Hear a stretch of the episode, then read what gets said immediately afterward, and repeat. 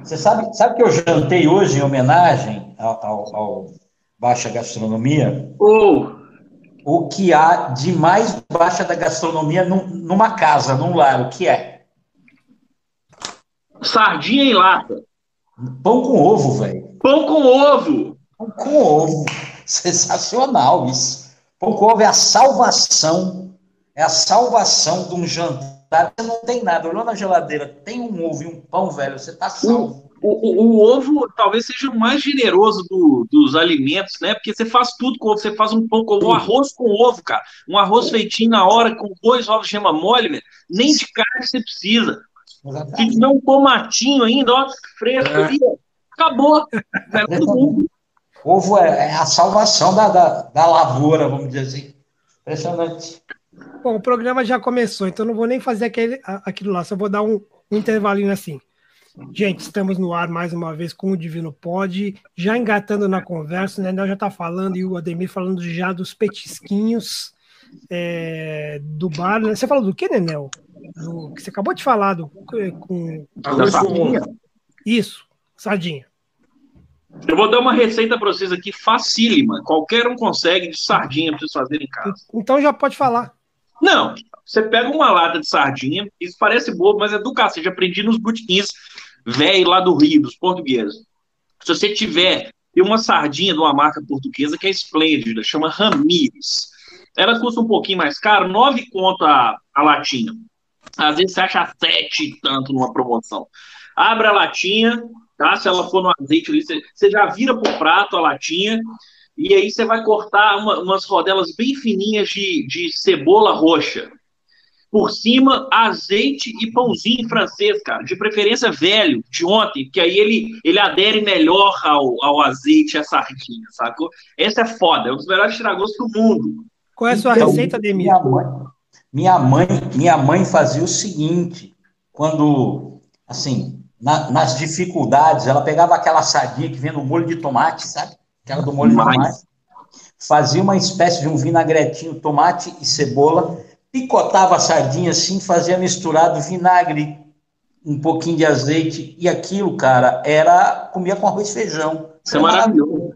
Maravilhoso. É. Maravilhoso. Aqui, aqui em casa, tem muito sábado ou domingo que ninguém está muito afim de, de comer prato, comida, aí compra cerveja, aquele sábado de sol tal. E a gente faz moela, Nossa, um bolinho de tomate e uma panelada ali, uma, uma frigideirada de fígado com muita pimenta e coentro, fígado de galinha, com muita pimenta e coentro, assim. Mas muito bom, viu? De comer com pãozinho tostadinho ali, muito bom.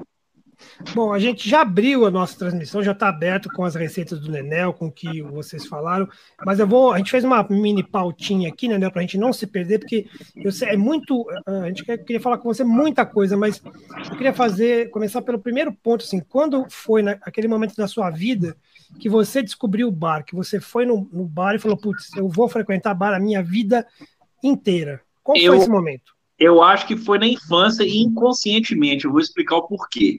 Eu morava é, num prédiozinho, perto de onde eu moro aqui hoje, aqui no bairro Funcionários, em Belo Horizonte, e embaixo tinha uma padaria, ainda tem, um boteco ainda tem, só que é um boteco hoje mais chiquezinho. Na minha época chamava Tipiti esse botequim. E eu, meu pai vivia lá no balcão, sempre no balcão, ele não ia todo dia, era mais final de semana, e minha mãe com as amigas. Era tipo uma cidade do interior, o bairro. Sentava lá, os meninos pedindo batata frita, correndo, refrigerante. E eu sempre descia para pegar cerveja pro meu pai. Naquela época, hoje meu pai seria preso, mas assim, ele, ele me dava aquele. Você lembra aquele de quatro ou de seis, aquela sacolinha assim, é, é, de plástico e tal, e eu descia. Ah, compra o troco lá de bala, porque era embaixo mesmo, embaixo do prédio. É, eu dava quatro passos da portaria para o lado esquerdo, e, e aquilo sempre foi tão um local de afeto para mim, né?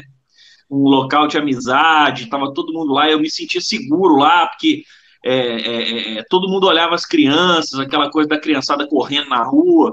Então, eu, eu acho que inconscientemente talvez seja tenha sido esse o ponto. Assim, o, o boteco sempre foi um lugar para mim de, disso e depois mais velho, essa coisa de reunir com os amigos. A minha geração, estou com 38, mas a minha geração ainda bebia bem, assim. E a galera se encontrava no boteco, né? BH tem aquela velha frase, clichê, já batida, mas é se não tem mar, nós vamos para o bar, né? Que é uma verdade. E todo mundo se encontrava no boteco. E com o tempo, eu fui aprimorando meu olhar para o boteco, assim, né? A gente sempre gostou de sentar no passeio, aqui na calçada, mas eu fui enxergando o balcão, vendo, uh, fui, fui, fui melhorando meu olhar, assim, mas eu acho que foi inconscientemente na infância, assim. Bom, o Nenel Neto é jornalista, baterista, pilota o Instagram Baixa Gastronomia. A gente estava cobrando ele, o Twitter dele, mas ele perdeu a senha, logo vai ter que resgatar a senha para reativar o Twitter dele. É, mas ele concentra a sua base de comunicação lá no Instagram e também na Rádio 98 FM, que ele participa do Boteco 98 do sábado e também faz uns pitacos durante a programação, né, Nenel? Isso. Estou lá quarta-feira, no jornalístico da rádio que tem de segunda a sexta, que é o Central 98, toda quarta falando de rango. Na sexta eu dou uma entradinha no grafite, que é um humorístico da rádio, para chamar o Boteco 98, que é o programa de sábado, de meio-dia às duas, sempre debatendo. A gente conseguiu fazer uns programas bem legais, assim, de levar a, os feirantes da Feira Hip, quando fez 50 anos, por exemplo, é, tentando sempre levar essas pessoas que não têm espaço na mídia, né? Eu acho isso importante, assim, uma galera de botequim, uma, e a galera fica muito feliz, assim, de participar. Acho que é um, é um programa bem legal, bem solto, que ao mesmo tempo que tem um toque de humor, porque o Caju que participa do programa, o programa é o Antonélio, que é o âncora, eu e o Caju. O Caju é um, é um humorista aqui de Belo Horizonte, ele traz umas pitadas que a rádio tem essa coisa e tal, e eu falando, então o programa, ele tenta ser um pouco é é, é, é, é, engraçado e tal, mas sempre com informação. Eu trago informação, convidados interessantes, já falamos sobre quase tudo lá. Quem vai perguntar para o Nenel, levanta a mãozinha aí. Quem quer perguntar? Maurício. Eu, eu não, o Nenel, eu queria falar o seguinte: ele estava falando da infância. Eu acho que é uma hora que a gente se liga mesmo o refrigerante tubaína, citado recentemente pelo presidente aí, sempre fez grande sucesso com a molecada em São Paulo. E a gente jogava bola na rua. E via os adultos no bar. Aliás, na minha casa, assim, tinha um, dois bares aqui na ponta do quarteirão e mais um na outra esquina. Né? E era o campo de futebol da gente. Eu digo sempre que o sucesso da Tubaína é que era a garrafa de cerveja. E quando acabava o futebol, a gente juntava os trocados, pedia tubaína e ficava assim no bar, imitando o adulto, né? É, Fantástico. Todo parecendo adulto no balcão do bar, né? Sim. E Mas você, e aí, você, você ah, não, pergunte, é, pergunte. Eu queria só fazer uma pergunta para ele. Em que momento você começou a, a, a gostar do bar é uma coisa.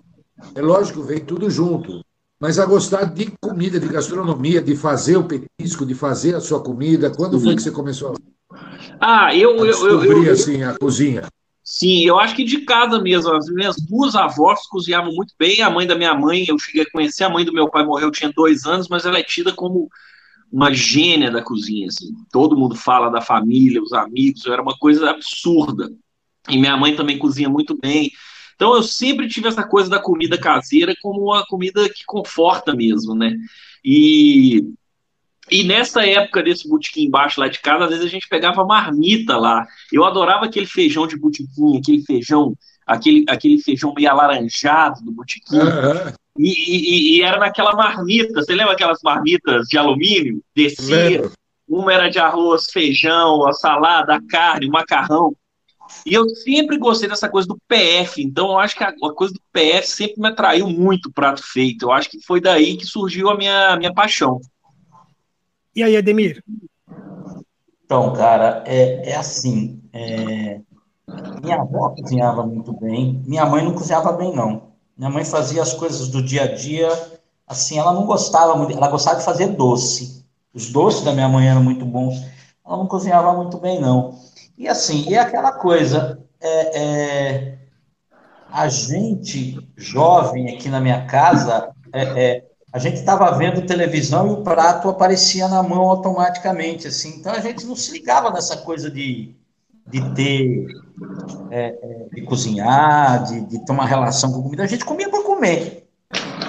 E o interior tem uma coisa muito louca. O interior, pelo menos aqui onde a gente mora, tem muita cachaça, tem muita cerveja, tem muito bebum, mas assim, não, não tem comida de botequim. Eu fui aprender sobre comida de boteco, comida de rua tal, quando eu fui morar em São Paulo. E aí eu me envolvi com comida, eu passei a gostar de cozinhar. Eu cozinho bem, cara. Passei a gostar de cozinhar e tal.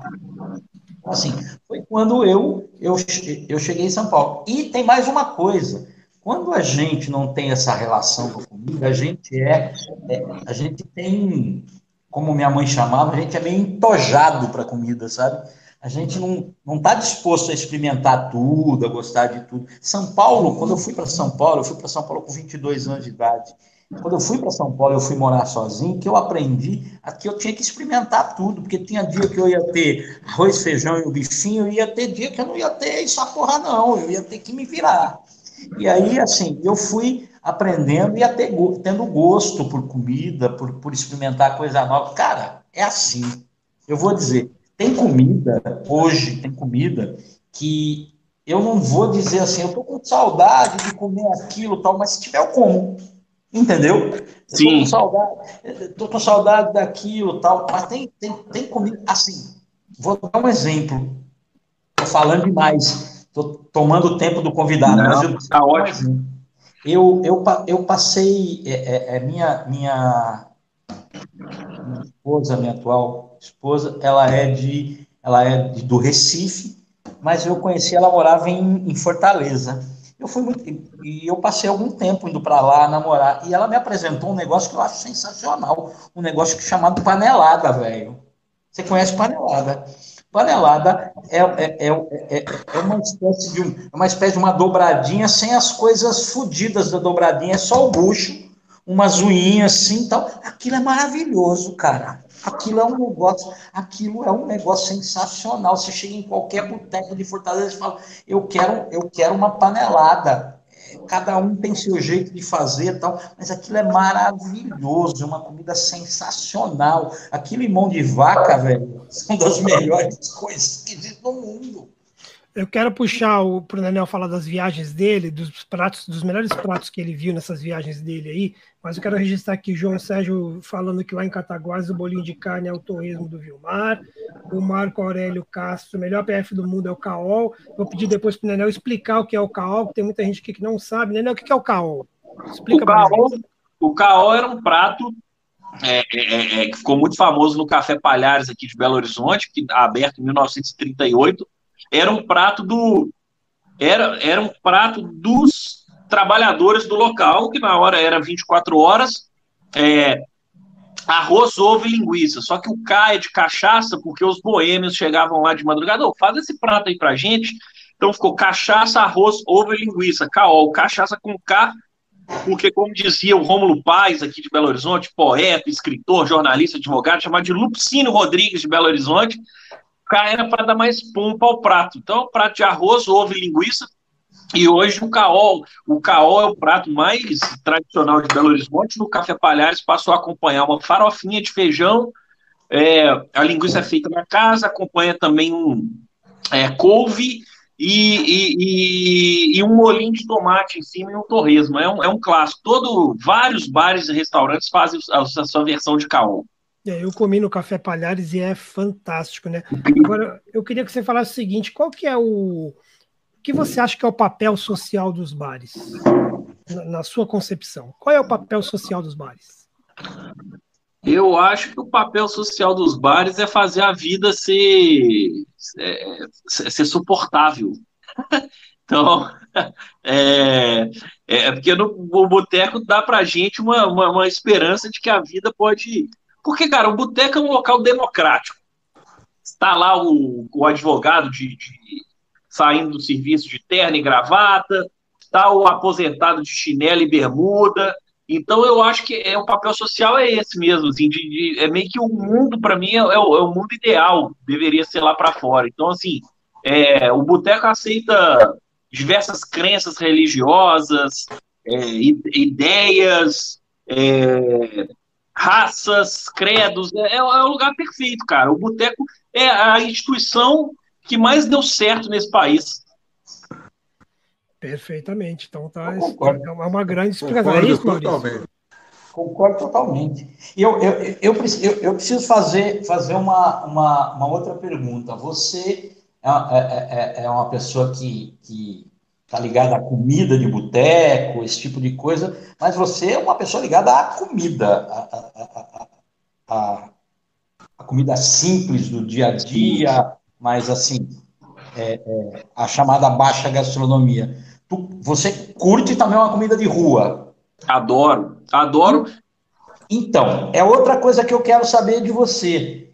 É, é nós tivemos um fenômeno há, há, pouco tempo, pelo menos em São Paulo, há uns cinco anos atrás, dos food trucks, né? Uhum. É, que o pessoal subverteu a ordem do food truck. Food truck era para ser uma coisa simples e tal, e aí meteram o hipster no meio e fudeu tudo. Fudeu. Ficou, caro, ficou chato, ficou, enfim, aquela coisa, aquela coisa toda.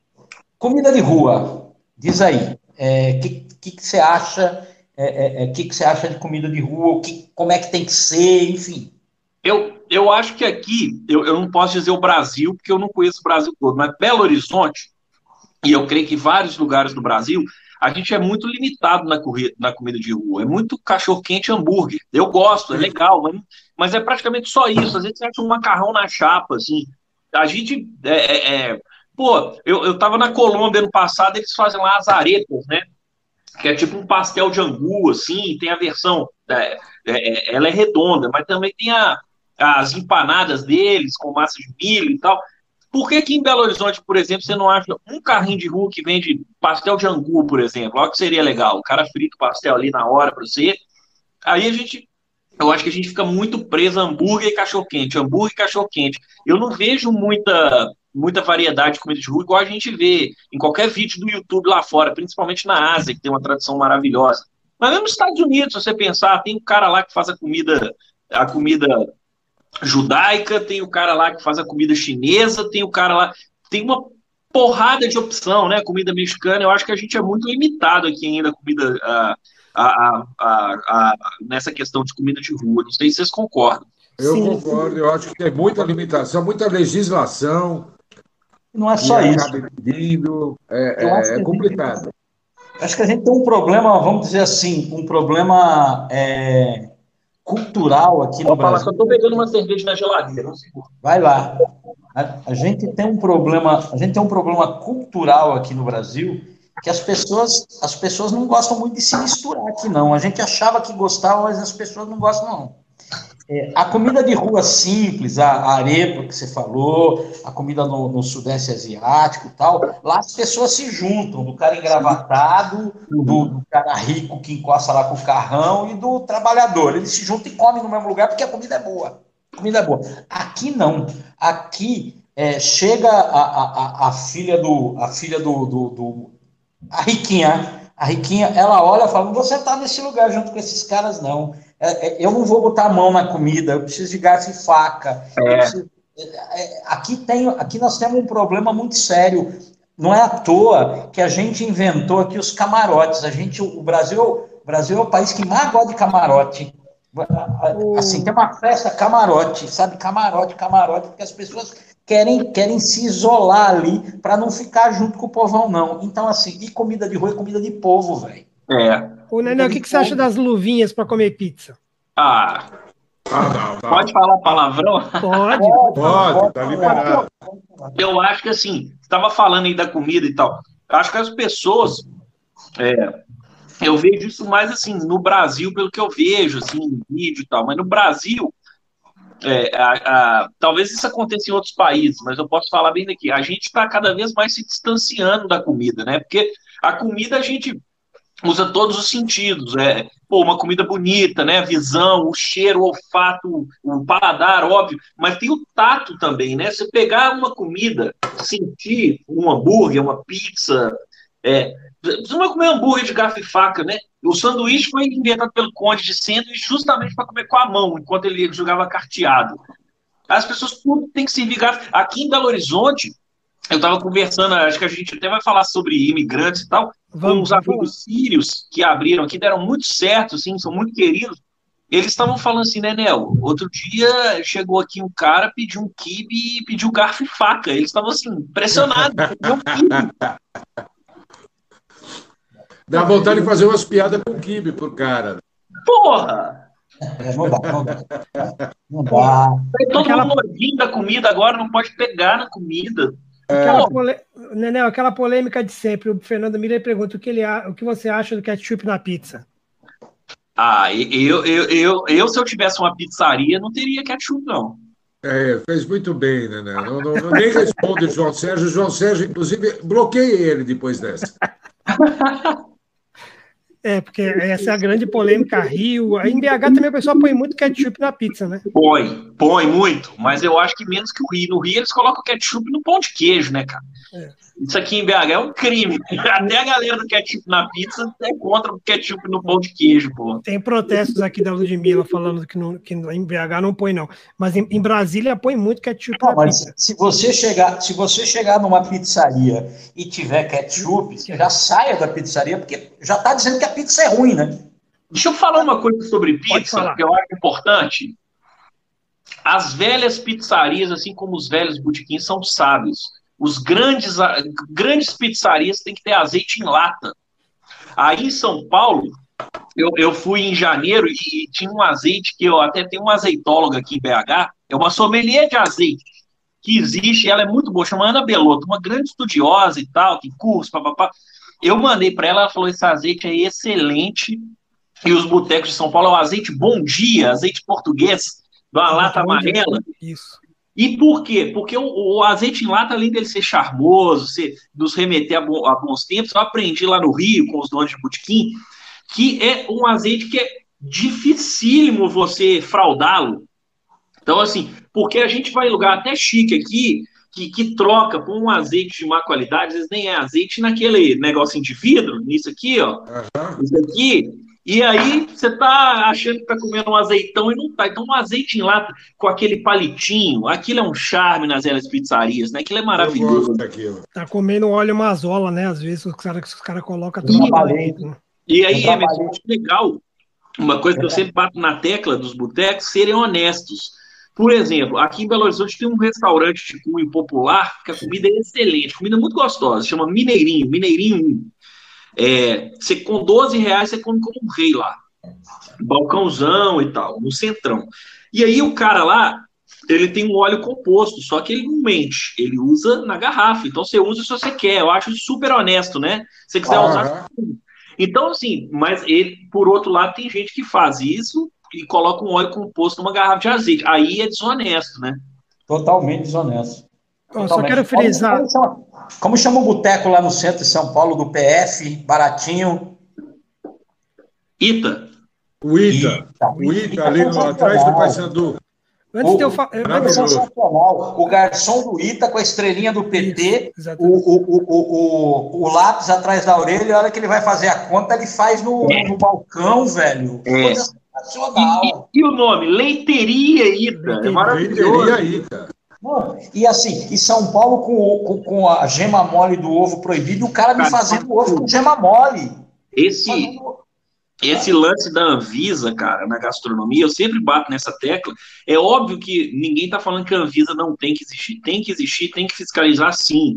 Mas tem coisas absurdas, cara, de tipo você não poder comer ovo gema mole, sabe? É. Aí o cara vai para Paris, acha lindo lá comer fígado, sabe? Mas aí aqui não pode.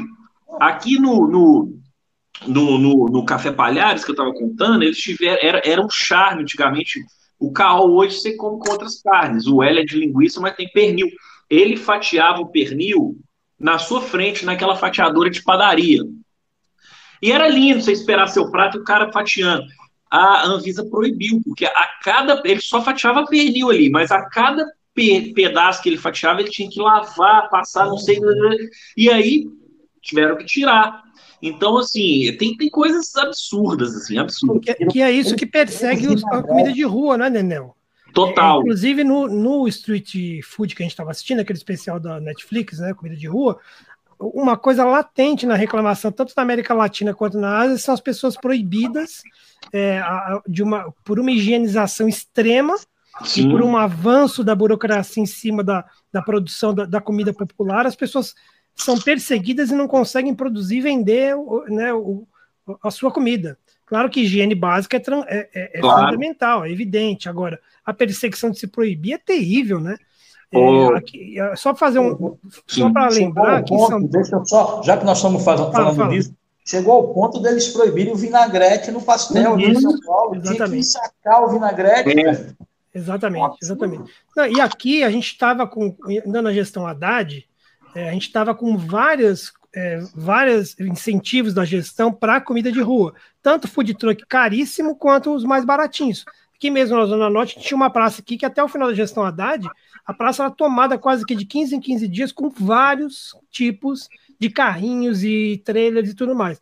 Virou o Dória acabou. E aí eu friso, é por minha conta e risco, eu friso que é óbvio, os empresários não têm nenhum interesse na comida de rua, porque ela é mais barata e tira a, veic a veiculação do Habibs, tira, né, a, tira a penetração dessas grandes redes aí. É, o cara não paga tanto imposto, prejudica o comércio, então eles fazem um boicote generalizado. Agora, a comida de rua ela é fundamental, né? Mas eu vou na lata para vocês três. Vocês vão ter que tentar responder logo de cara, eu sei que vai ser difícil. O melhor petisco que você vai no boteco, né, Nel? Pergunta ah, para os três, começa pelo Nenel. Eu vou ter que falar o torresmo. Belo Horizonte é torresmo. Você vê se o boteco é bom ou não pela qualidade do torresmo dele, cara. Se você experimenta o torresmo não tá legal, você pode ir embora. Assim, não vai ter nada bom, cara. Torresmo. E para você, Maurício? Eu, a primeira coisa que, que me atrai no, no, como petisco no bar é o torresmo. É o torresmo também. É, é... Torresmo, para mim, é a comida de boteco. É. E você, Ademir, qual é o primeiro que vem na tua cabeça? Não, é torresmo, mas assim, se, se chegar e perguntar, se o, dono do boteco perguntar o que eu faço para você, eu falo moela. Dois torresmos, oh. um moela. Para mim é. é. o bolinho, para mim acho que é o, é o bolinho de carne. Para mim é o bolinho de carne. Essas, ô Emerson, essas, essas, essas, esses miúdos têm sumido dos botecos, né? É, moela, figuinho de galinha, essas coisas. As pessoas, é, é, as pessoas é, Tá cada vez mais difícil, as pessoas querem essa padronização do gosto, né? Assim, todo mundo tem que comer sempre as mesmas coisas. É. É, então, assim, é difícil a gente achar algumas coisas hoje em botequim que era mais fácil antigamente, né? É, é língua, língua, língua molho madeira, que era um prato de, que tinha sempre em qualquer botequinho, restaurante que tinha, tinha o alacarte. Ninguém come mais língua. É, eu adoro língua. Agora é só bife ancho e não sei o que, que eu adoro também. É, Uma crítica é, ao Eu gosto também, não tem problema. Que tem agora e não sei o que. Porra, burrata. Mas a gente pode é. comer outras coisas também, pô. É gostoso, mas, pô, né? Burrata tinha no pãozinho que eu tava comendo agora aqui. Sim. Uma, uma, não uma, uma crítica burrata, usando como um essa coisa que a gente só acha as mesmas coisas hoje que estão na moda. a linguiçinha, a linguiçinha, a linguiçinha é, é, é, é cozida, no, cozida no, no, no, no, vinagre lá do, do, do Juriti, sensacional. É, o Juriti, não, foi pro Juriti também. Eu chorei lá dentro esse ano, eu conheci. Que lugar espetacular, que botequim fantástico, Então, deixa eu te dizer uma coisa, Nenel. Cresci do lado, nossa. Sou daquele pedaço, faz parte da minha infância, da minha adolescência, e aquele lugar tem um ano a menos do que eu só, é de 69. Porra, que foda, um lugar incrível, incrível. sensacional, sensacional. Eu quero falar depois um lado um pouco triste da pandemia, que, é, que é o, Nenel deve estar vivendo isso, enxergando. A tristeza da pandemia é a falta do bar. É. Mas antes disso, ó, vou registrar aqui que o, o João Sérgio falou da moela bem temperada, ninguém resiste. A Luísa Rê, do Torresmo, do restaurante Chafariz, lá de Ouro Preto. O Fernando Frajola, nosso habituê aqui, que já é sócio nosso, Torresmo e mandioca frita em Ouro Branco, Minas Gerais. O chat está pegando, é só falar de comida. Nenel, o que, que você tem visto aí do comércio, dos botecos? Os botecos estão conseguindo resistir à pandemia? Tanto tempo fechado? Como é que tá essa vida aí?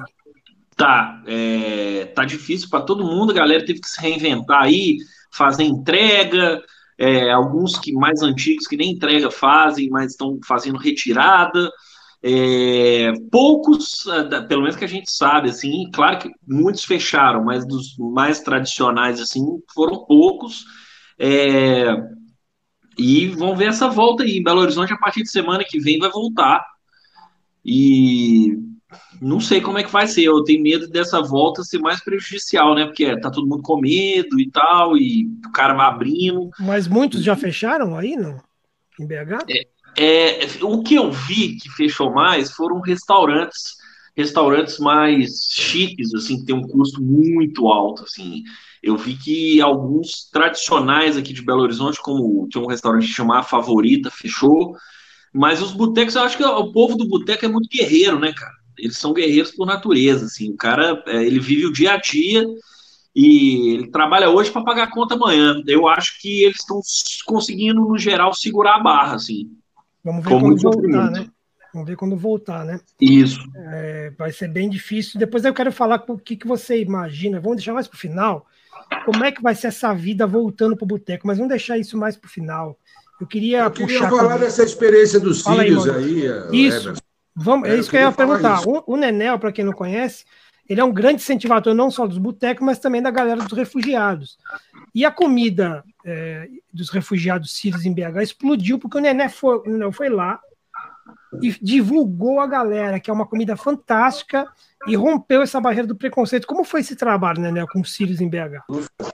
Ah, começou aqui no. Começou ali no, naquele, na Avenida Brasil, o Arábica, é, quando essa galera começou a chegar e, e a gente foi descobrindo esses lugares e sempre trocando uma ideia, todos gente finíssima, cozinhando muito, assim, sabe? É, é, é, a gente tem motivo para apoiar a galera e, e os filhos, assim, deram muito certo. Belo Horizonte tem essa, essa tradição. A comida árabe é, é muito comum para a gente aqui em Belo Horizonte, porque no a, século, no, na década de 20 do século passado, quando principalmente os libaneses vieram para o Brasil, eles foram primeiro muito para São Paulo e o segundo lugar mais Belo Horizonte. Então, assim, é muito comum a gente comer aqui quibe, é, grão de bico, berinjela e tal. Então, eu acho, Emerson, que o, a galera aderiu muito por causa disso também, porque apesar de ser uma coisa nova, de ter novos temperos, eles trouxeram aquela mão deles, o tempero deles, a, seria mais difícil se fosse uma tradição meio desconhecida para a gente. Não sei, vietnamita. Você acha que tinha muito preconceito do povo em BH com eles quando eles chegaram? Se, se não, eu, eu não vi isso, não, Emerson, para ser sincero. Eu, eu, eu não vi preconceito. É, rola mais preconceito, eu acho, contra os chineses, por exemplo, que abriram lá no Centrão aqueles restaurantezinhos. Sempre tem alguém fazendo comentário maldoso, jocoso e tal, apesar deles terem também bombado, assim. É, mas os sírios, não, eu, eu não vi, para ser sincero, muito preconceito assim, não. Pelo menos, né, é, comigo, gente comentando, assim, o meu meio. Mas eu acho que a galera ficou muito feliz por causa, acho que dessa dessa a comida árabe aqui é a gente pode chamar de comida mineira na né, questão de tradição é muito comum. Então acho que foi muito fácil a adaptação aqui. BH tem restaurantes árabes incríveis. É. comida, comida árabe é sensacional né? Mas por exemplo olha a importância do, do, dos meninos da Síria aqui. No caso do sítio sírio eles foram o segundo dessa leva a abrir uma, uma lanchonete o falafel, que é aquele bolinho de grão de bico, frito e tal, no mundo inteiro come-se muito. Aqui em Belo Horizonte eu nunca tinha comido. Em Belo Horizonte não existia falafel. Existia, sempre teve essa coisa do quibe cru. A gente sempre gostou de comida árabe, mas é, sempre foi muito restrito. Era o quibe cru, uhum. a coalhada, a berinjela e o grão de bico. E olha lá, às vezes tinha uma, uma, uma coisa diferente, uma kafta, quanto tinha. Eles trouxeram é, essa coisa, por exemplo, falafel, que não tinha em Belo Horizonte. Então foi uma descoberta para a gente. Assim. Aqui o falafel eu comi muito em locais israelitas, né? Eles comem muito, né? E, e me parece eu adorava. Eles gostam de pôr coentro no falafel, certo? Isso, isso, põe coentro. Ô, ô, ô, ô, Maurício, aquele que tinha do lado da igreja de São Bento, que a gente ia almoçar, que era por quilo, inclusive.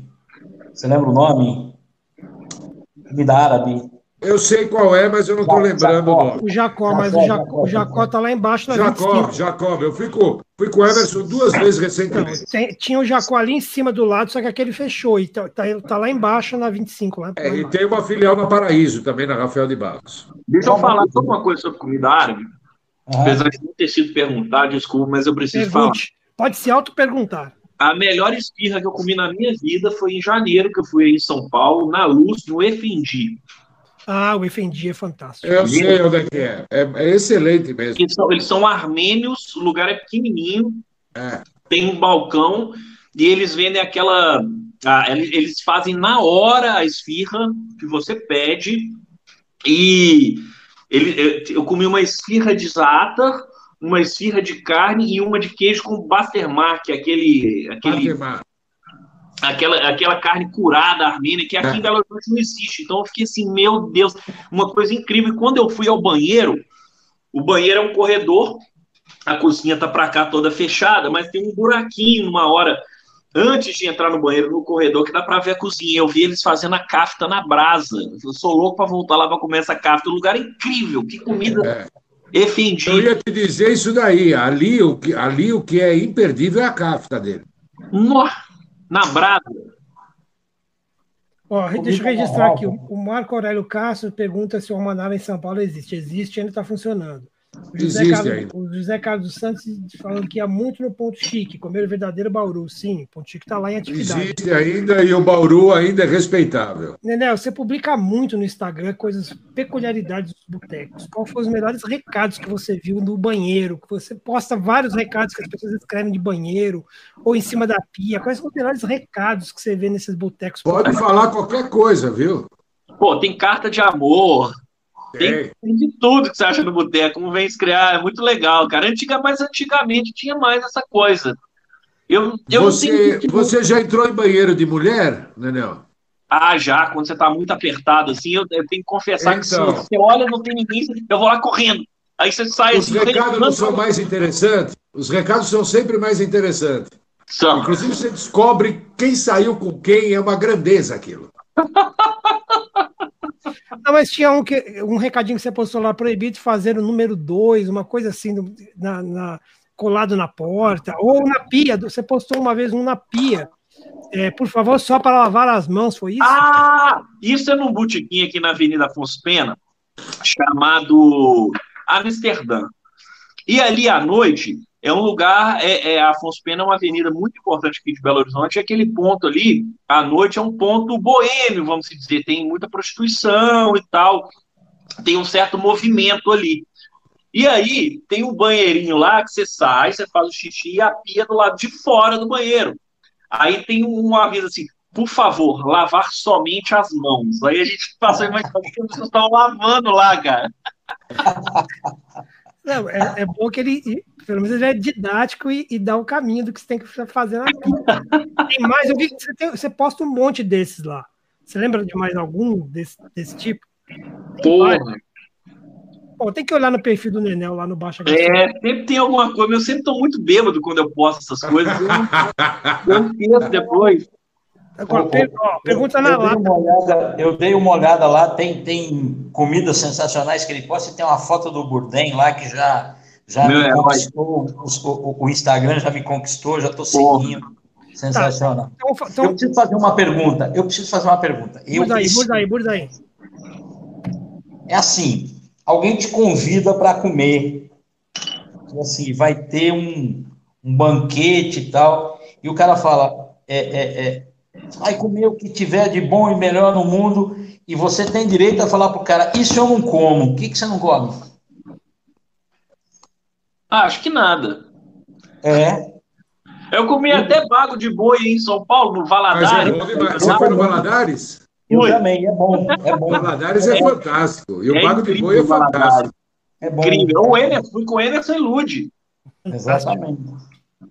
Valadares, você foi no Luiz Fernandes, provavelmente, também. O já? Emerson e Lude também. O, o Luiz Fernandes é um absurdo, cara. O que, que é aqui? Aquela, aquela, aquela vitrine de acepipes deles, cara. Não, Sim, insulto, aquele bar é insulto, é insulto. E É. tomei uma batidinha depois que a gente já tava mamado, que o Emerson fez questão. O Everton é viciado na batidinha. Eu amo, aliás, eu Amendoim, meia de seda. Temos que falar das batidinhas, né, das bebidas populares. É, é, é, muita coisa que vem à cabeça. Eu anotei várias coisas, o Demir anotou, mas as coisas pululam na mente. As bebidinhas, cinzano, martini, o que, que representa isso no boteco, na diversão popular? É incrível. Ó, por exemplo, o Campari. O Campari talvez seja a bebida mais democrática de todas. Tem da, tem do, da Casa da Luz Vermelha de beira de estrada até o Copacabana Palace, né? Você acha é... que o Campari sempre vai ter, né? É, Oh, e a jurubeba, gente? A jurubeba é bebida indígena, que só faz bem, aquilo é digestivo, são ervas. Porra, por que, a gente não bebe mais jurubeba? Jurubeba rabo é de galo. Tem rabo de galo em Belo Horizonte, assim, ainda popular? Tem pouco. Tem pouco. pouco.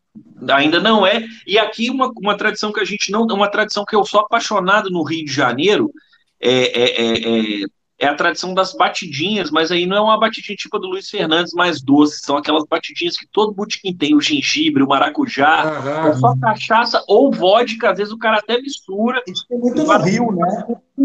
É, gengibre é do caralho, limão. Tá feito. Isso tem, isso tem muito no Rio, né? é, no copo Lagoinha, serve e... um pouquinho no americano ali, você, porra. Qualquer boteco tem isso. Você chega, o cara já te serve uma batidinha tá de boa. É. é. a tradição do Bar do Luiz aqui na Zona Norte, ele começou e eles serviam as batidinhas todas, tanto que eles têm elas feitas lá na, na, na casa e ficam expostas lá em cima. O, no cardápio que eles colocam não tem todas, né? Se você pede algumas, não tem, mas as tradicionais tem, que é a meia de seda, a batida de coco, que eu amo, só que o dia seguinte é um desastre. Mesmo Sempre, vendendo né? pouco, né, Emerson? Você lembra Mesmo. que o Luiz lá falou com a gente que hoje está lá mais a batidinha para cumprir a tradição do bar, que não se vende mais tanto assim? Porra, Emerson. Sim. Mas também. Sim. Vamos lá, você tomar uma batidinha de coco, meu velho, é para. Estamos no final, é para encerrar. Coco. A gente bebeu, bebeu 48 cervejas, o Emerson joga a culpa na batidinha de coco. Batidinha de coco. É, é. Não, mas a batidinha de coco, a batidinha de coco não é nada. A próxima vez que for no Luiz, pede a de amendoim, que é uma Também, parada. A de amendoim é, é, é, maravilhosa. Acho que naquele dia a gente tomou, né, a de amendoim também. Tomamos. Tomamos de amendoim também. Dia seguinte foi difícil, ó. Então, quero falar assim: não podemos deixar de falar de figuras ilustres da gastronomia. E o, eu sei que o Maurício e o Nenel são fãs absolutos do Budaim, do Antônio Budaim, e o Ademir também. O que, que significou para vocês? Pergunta para os três, começando pelo Nenel. O que, significou Antônio Budaim para a popularização da boa comida e da comida popular? Ah, eu acho que ele deixou a cozinha menos careta. É...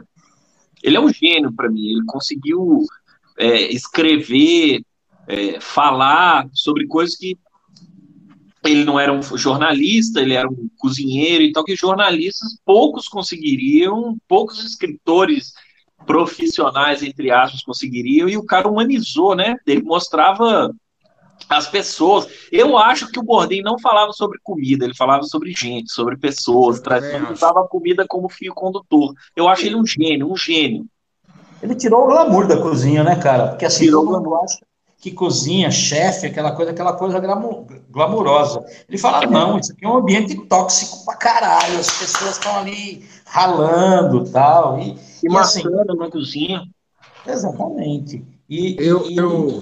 E, as, e as viagens dele sensacionais, mostrando as pessoas mesmo, a comida como fio condutor, como você fala, e as pessoas se sentando em volta de uma mesa, é, é, é, para celebrar a comida, para enfim, aquilo. Eu achei, eu, assim, foi para mim um baque quando o cara, quando o cara foi embora, foi um baque. É, eu, eu quando ele, quando ele, quando ocorre o suicídio, é, tinha morrido alguém próximo a nós aqui. Eu acho que foi, eu acho que foi o Hélio, né? Eu não lembro direito se a época, se foi o Flávio, se foi o Hélio. Bom, mas é morrido um amigo nosso.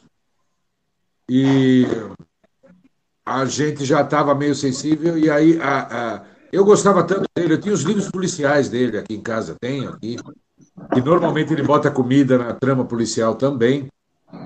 Tinha Cozinha Confidencial, tive aquele, ficou com a minha, com a minha ex ali, o, o do, do restaurante, do bistrô francês nos Estados Unidos, lá, que ele pôs as receitas, eu tinha também.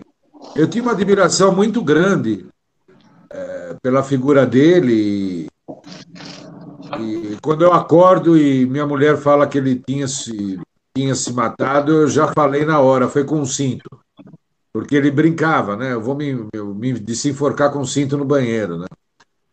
E foi exatamente o que ele acabou fazendo. Mas, assim, a figura, a trajetória dele, até de superação de problema com droga, com desemprego, com.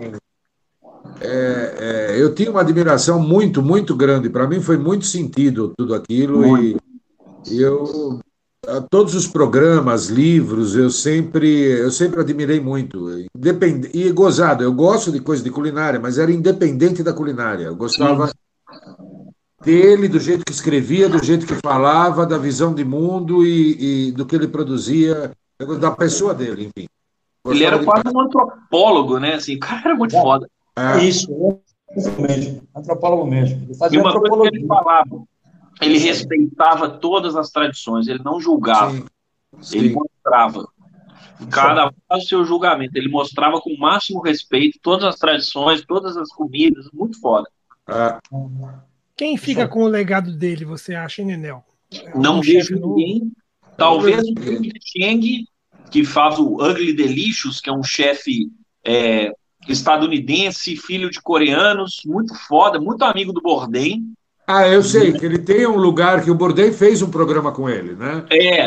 Que ele brinca do. Ele é coreano, não é isso? É. Descendente de coreanos.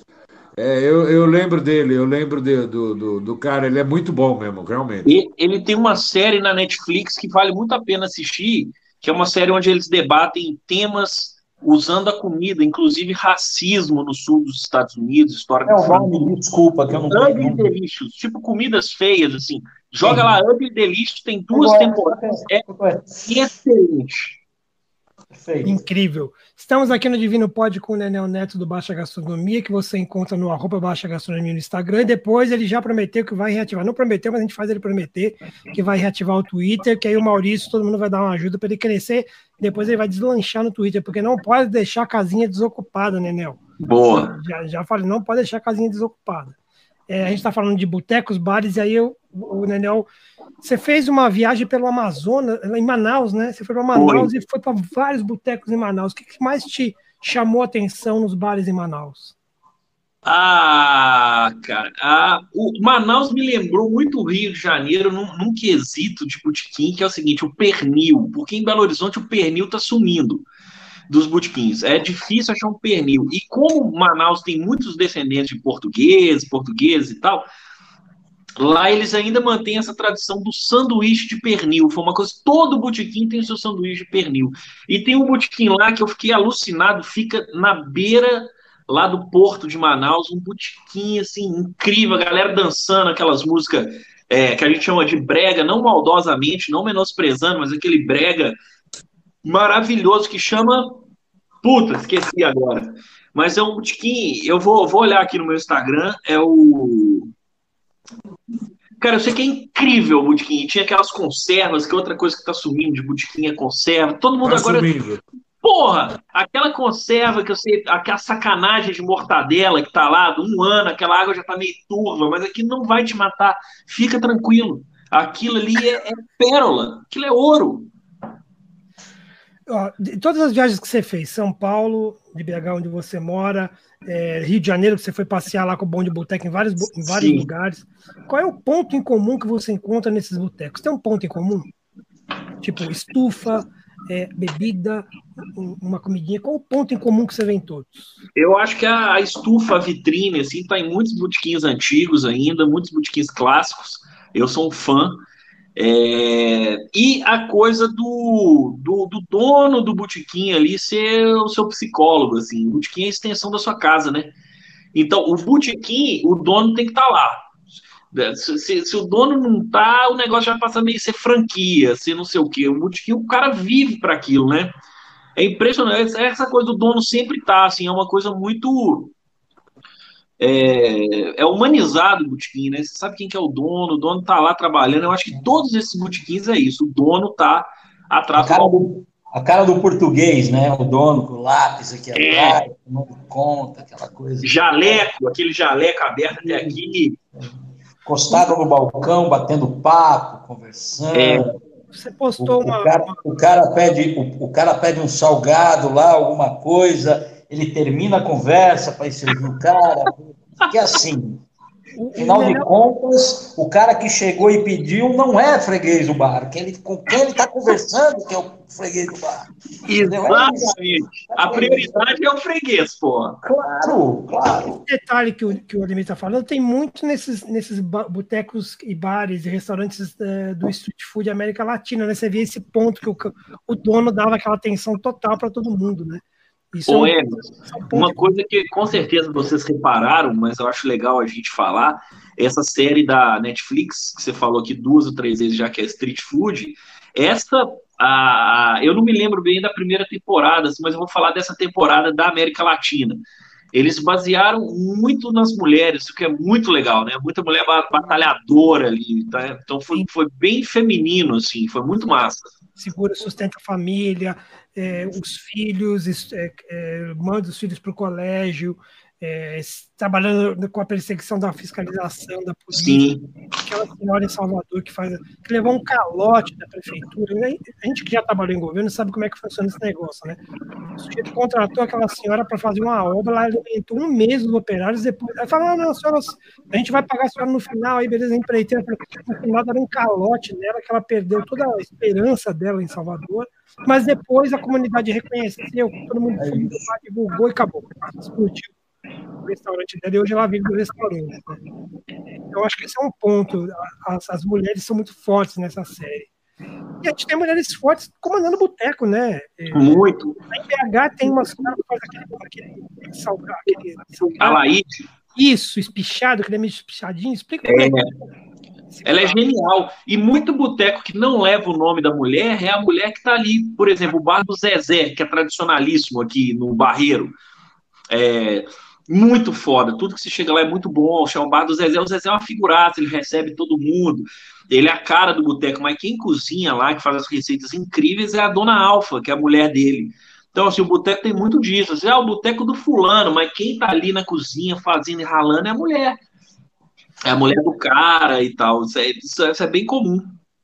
É, isso, é, isso é um ponto que eu achei fundamental naquela, no street food. Não, esse... Na Ásia, né, Ademir? Na Ásia, as mulheres também fortíssimas, né? Sensacional, sensacional. Tem uma tiazinha na Ásia que é o segundo, é, é o segundo seriado sobre comida que eu vejo, que ela usa um óculos assim, parece... Na Tailândia, Jay Fang. Guia Michelin, ela ganhou estrela Michelin, cara, uma estrela. Cara, me dá uma vontade de pegar um avião e ir para lá comer a comida ah. daquela mulher, que é um negócio sensacional. É, muito é, foda. Você fala assim, não tem como não ser boa essa comida. Não tem como não ser boa. É, incrível. Dizem que é incrível. Ó, eleição, de, eleição de bares. Começar pelo Maurício. Maurício, melhor bar de São Paulo, eu sei que é difícil, mas qual é o melhor bar de São Paulo para você? Nesses padrões que nós estamos falando. Jurídico. Padrão de boteco, né? Ah, é. Nesse padrão, que mantém a tradição. Que parece. É o que eu tô. É o que eu estou pensando aqui, porque eu vou pensar, vai vir cinco, seis na cabeça, né? Mas eu eu acho que eu vou votar no Valadares. É, é um dos meus votos também, mas eu não sei se eu vou. Eu vou, eu vou me abster porque eu vou ter um problema muito sério entre o Luiz. Você tem um problema de frequentador. Você está aí, tem o bar do Luiz, tem, né? bom, enfim, tem a Juriti. Para o Nenel tem que perguntar por cidade, né? Ele tem que dar a lista dele por cidade. Ah, o bom de boteco te levou em vários botecos em BH. Qual, aliás, no Rio. Qual foi do Rio que você acha que você achou mais explosivo, assim, mais gostoso? Ah, o Momo na Tijuca. O Toninho do Momo é um gênio. Ele inventou umas receitas tipo assim, bolovo de bolinho de bacalhau. O bolinho de bacalhau cortado de comprido com uma, um ovo cozido gema mole dentro. Batatinha Faz Meu um... Deus do céu! Foda. Ele é foda. Tem, ele faz esse tipo de coisa. O bolinho de arroz dele cremoso, com, com calabresa, uma coisa surreal também. E você, Ademir, qual que é aqui de São Paulo? Vamos, vamos focar em São Paulo. Então, cara, é assim, São Paulo. Os três que, os três que foram citados são os que eu mais gosto é, Juriti, Valadares e, e, e, Luiz Fernandes, mas assim, é, pela variedade, pela quantidade de coisas que tem assim, eu tô com vontade de comer torresmo, eu como, eu tô com vontade de comer bolinho, eu como, eu tô com vontade de comer acepip, eu como, sabe, é, é o Luiz Fernandes, cara, assim, é o Luiz Fernandes. Agora, assim, menção honrosíssima pro, pro Juriti, porque o Juriti, outro dia saiu uma, uma notícia que o Juriti tinha fechado. Eu quase me suicidei no Twitter. É. é, chegou a escorrer lágrima no canto do olho, assim, foi um negócio, sabe? Eu falei, pô, eu vou voltar para São Paulo, não vou ter o Juriti, não vai ter, não vai ter as patinhas de rã, não vai ter. Não vai a ter... Joana Dark. Pois é, não vai ter a Joana Dark. Não, é um negócio, né? Ainda bem que é, que é linda. Ainda bem que é linda. De BH, eu não vou nem perguntar pro Nenel, porque ele vai, vai acabar arranjando uma briga gigante com todos os amigos dele aí. Mas assim, porque é um, BH é um boteco popular melhor do que o outro, porções fantásticas, né? É, e também a alta gastronomia de BH, que é muito boa, é, é maravilhosa também. Sim. É, e aí eu queria saber outra coisa também, rapidamente. Eu posso, eu posso, antes de você fazer uma pergunta, eu quero fazer uma pergunta para Assim, pode ser que mude todo o rumo da prosa e você vai ter que abandonar a sua pergunta. Não tem problema. Você gosta de futebol, cara? Adoro. Comida... Atlético ou Cruzeiro? Eu tenho cara de quê? Quero ver se você sabe. Você tem mais cara, para mim, de cruzeirense. Inclusive tá de azul aí. Sou galo. O azul ah. entregou erroneamente.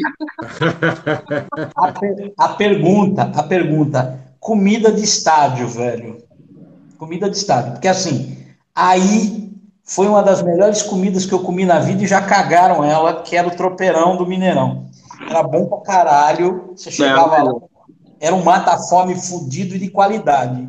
É. Aí agora com o estádio novo, parece que eu já eu não fui no novo, parece que gourmetizaram o negócio, não é a mesma coisa. É, me diz aí, comida de estádio, o que, que, você acha? Acho foda. E, esse ano eu tive o prazer, eu sempre tive uma ideia assim de, de fazer uma série sobre comida de estádio. Era uma coisa que tinha na cabeça.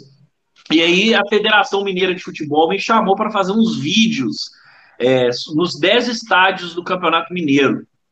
É, a gente só conseguiu fazer sete por causa da pandemia, mas acho do cacete, apesar de que agora está cada vez mais difícil, está sempre o cachorro quente, o hambúrguer, a mesma coisa dos carrinhos, assim.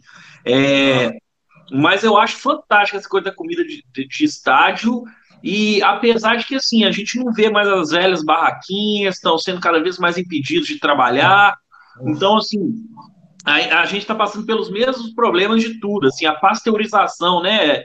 É, o estágio agora é só o Habibs e o, e o, o outro negócio lá, sei lá. Mas, pô, no Mineirão aqui era foda, porque a gente talvez seja o único estágio do mundo que o rango no estágio é uma refeição completa. Arroz, tropeiro. É uma refeição absurda, é. Couve, ovo, um molinho de tomate e, e torresmo. Cada um tinha o seu tropeiro, a sua receita. Cada um preferia o seu. Hoje são só duas pessoas que fazem tropeiro lá, inclusive a dona Sônia, que é uma pessoa fantástica, que não é culpa dela, mas assim, hoje não é a mesma coisa. Não é mesmo a mesma coisa. Antigamente era fantástico.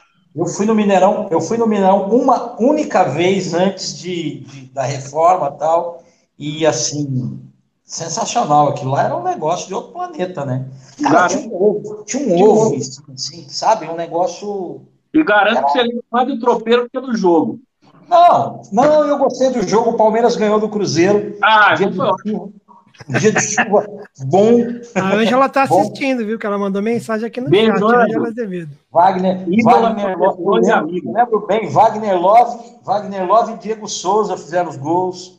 2 a 0 para o Palmeiras. Que beleza. O chat é... que travou a semana passada hoje está bombando. A Luísa Rê, fala, se referindo a um outro assunto, ela fala: na Itália se diz, a távola não se invecchia mais, né? A, a, mesa não se envelhece jamais.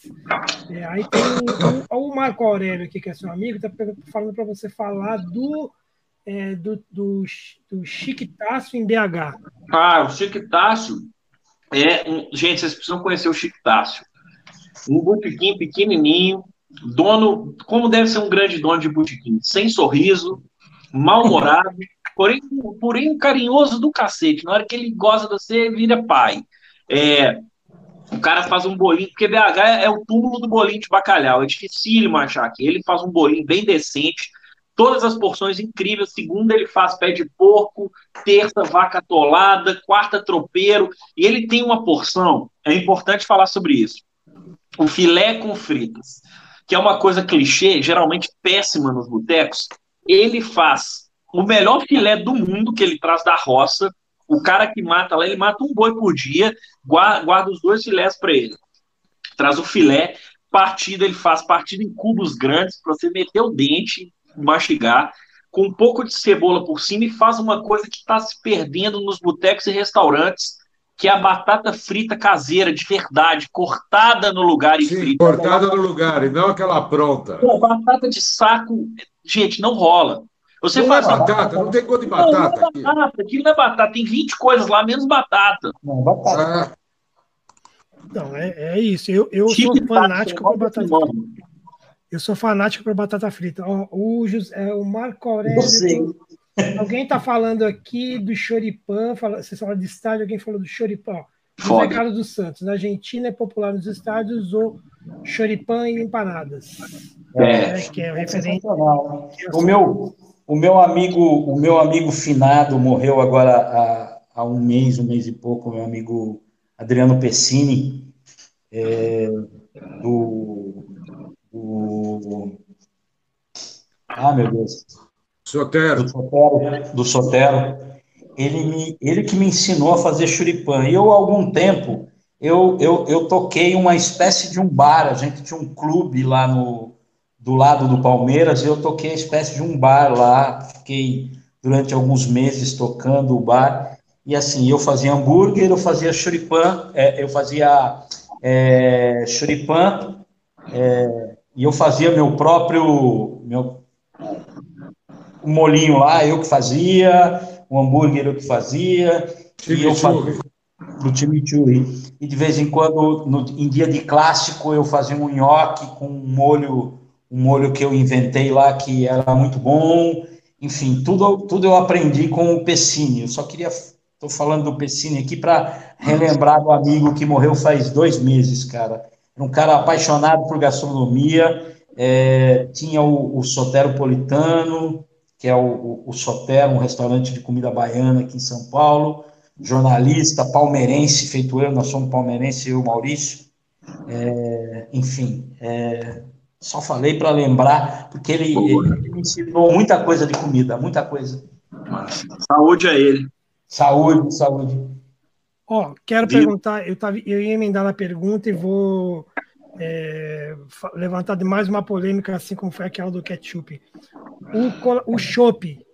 Chopp é, nos botecos, que tem muito boteco que serve o seu chopinho, mas tem aqueles, né? E aí, Nenel, é co- pouco colarinho ou colarinho tradicional de três dedos que todo mundo fala? Três dedinhos de colarinho tá bom, né?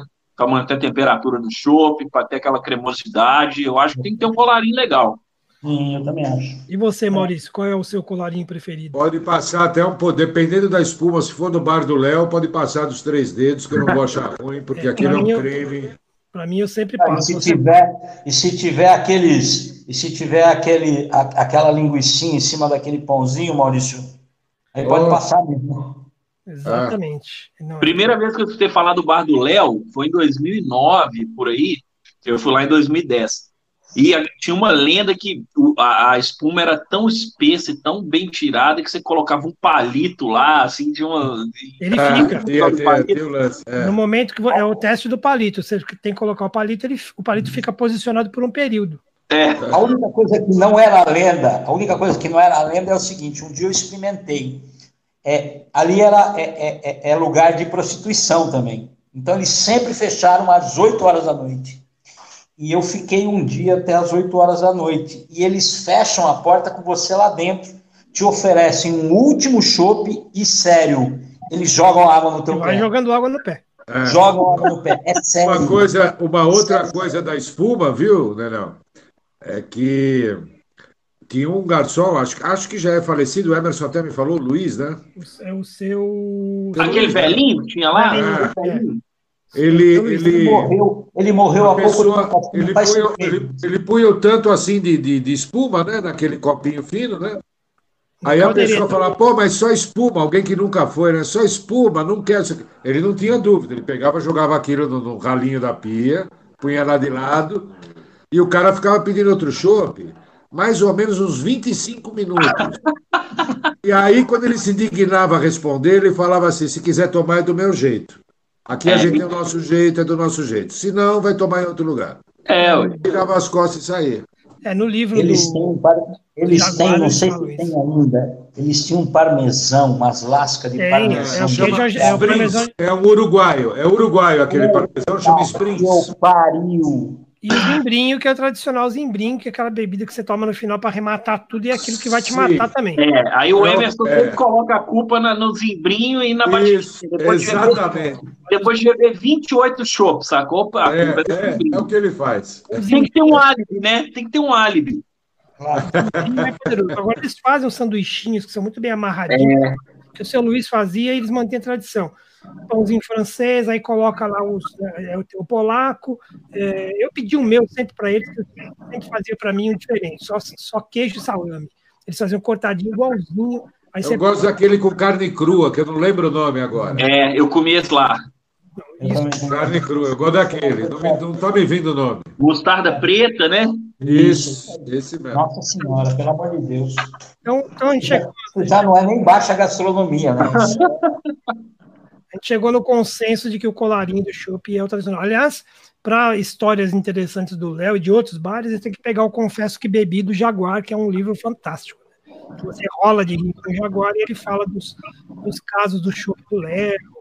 é, que o Jaguar fala no livro que para ele é o melhor chopp do Brasil. E ele, bom carioca, fala que é o melhor chopp do Brasil. Então, já não sei, já não sei se é o melhor chopp, porque assim, já tá com o dono do Bar Brahma, já virou um. Se é. continua bom.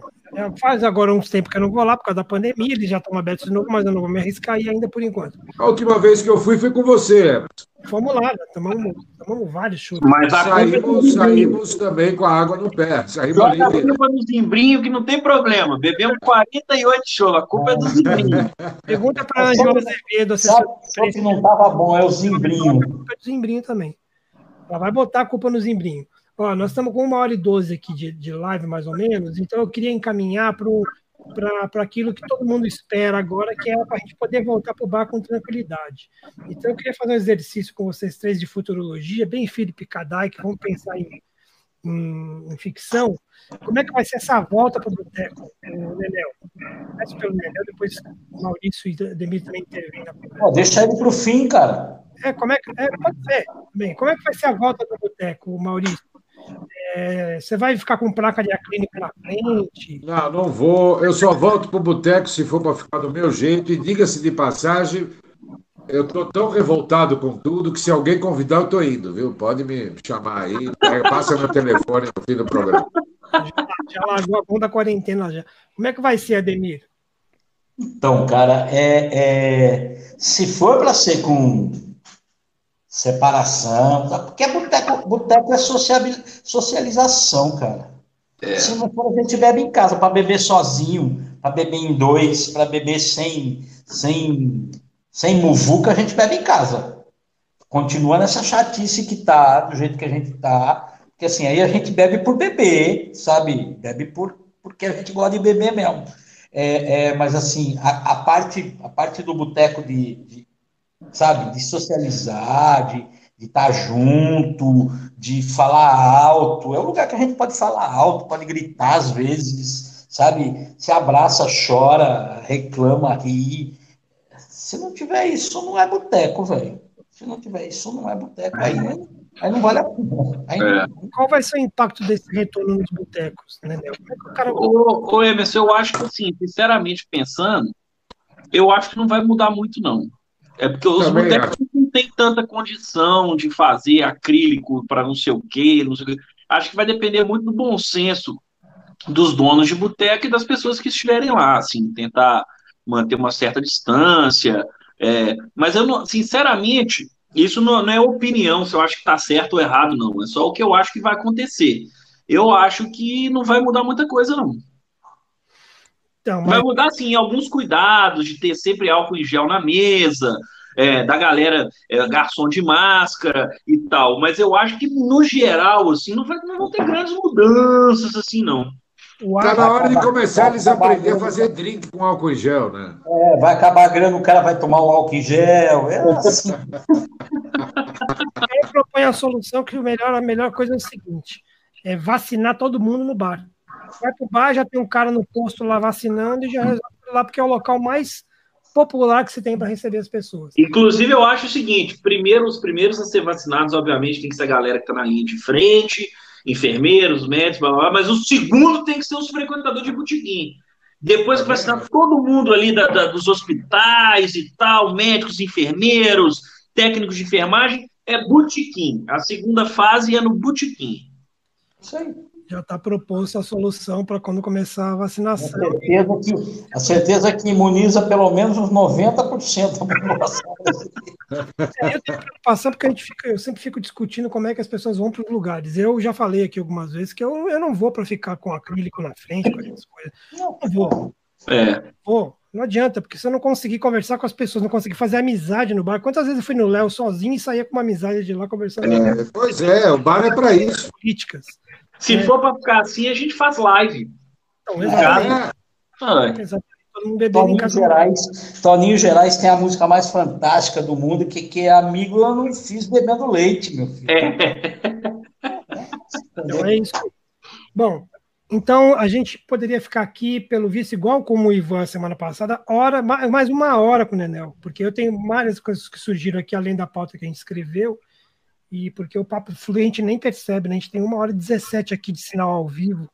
E amanhã, amanhã nós vamos colocar o, o áudio, aí eu mando para o Nené o, o áudio. Para quem quiser ouvir no radinho de pilha, só o áudio vai estar lá no Anchor.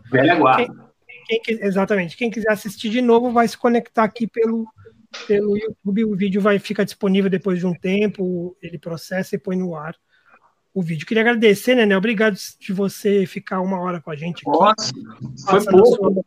Seu conhecimento, para a gente, quando você vier para todo mundo vai se encontrar com certeza, né? Vamos sim, vamos sim. Bêbados pela madrugada, hein? Vamos, vamos fazer isso, hein? Achar umas madrugadas podreiras aí, comer lá no Estadão de madrugada. O Estadão só fecha um dia no ano. É um dia no ano. Ele e o Dipo do lado ali, um fecha no Natal, um fecha no Ano Novo. E reveza um ano ano. Um cobre o outro, né? é verdade, um cobre o outro ali no centro. Então é isso. Obrigado, então, Maurício. Obrigadão, gente. Obrigado, Nenel. Obrigadão. Maurício me lembrou aqui o doutor Sócrates, cara. Eu tô vendo, fico vendo ele, ele tem um lance de doutor. Assim. Cara, eu tô lembrando todo mundo. Veio, veio a Letícia aqui no, no programa e disse que eu lembrava o Sidney Magal. Agora eu lembro o Sócrates. Mas tá bom, tá bom. Vai acertando todas as comparações, não é, Demir? Um, é... era, um pelo menos é mais bonitão, o outro pelo menos jogava bola. Então, tá bom. É, é, assim, se alguém, é, é, é, é para fazer justiça com Barra Bonita, se alguém vier a Barra Bonita um dia, procura o Bar do Zoca, o sanduíche de, de, de lombo que ele tem. O lombo, é o lombo. Sensacional, fantástico. Lombo, sensacional. tomate, queijo. Não Mas vai com fome, hein? Maravilhoso. Um bauru de lombo, sensacional. Foda ganhar na loteria, Ademir, aí você vai financiar as viagens do Nenel mais ainda pelo, pelo, pelo Não, Vamos junto. Vamos junto. Vamos, vamos junto. Vamos junto. O prêmio do Ademir não vai durar uma semana, né? se, a gente, faz umas viagens dessas, se esse povo todo consegue financiar a viagem dele com os programas que eles fazem, em um ano a gente financia a nossa e a gente continua viajando. Vamos embora. Então tá bom, vou encerrar aqui. Valeu, gente. Ó, quem Valeu tá demais, ficar disponível, eu vou encerrar a transmissão até.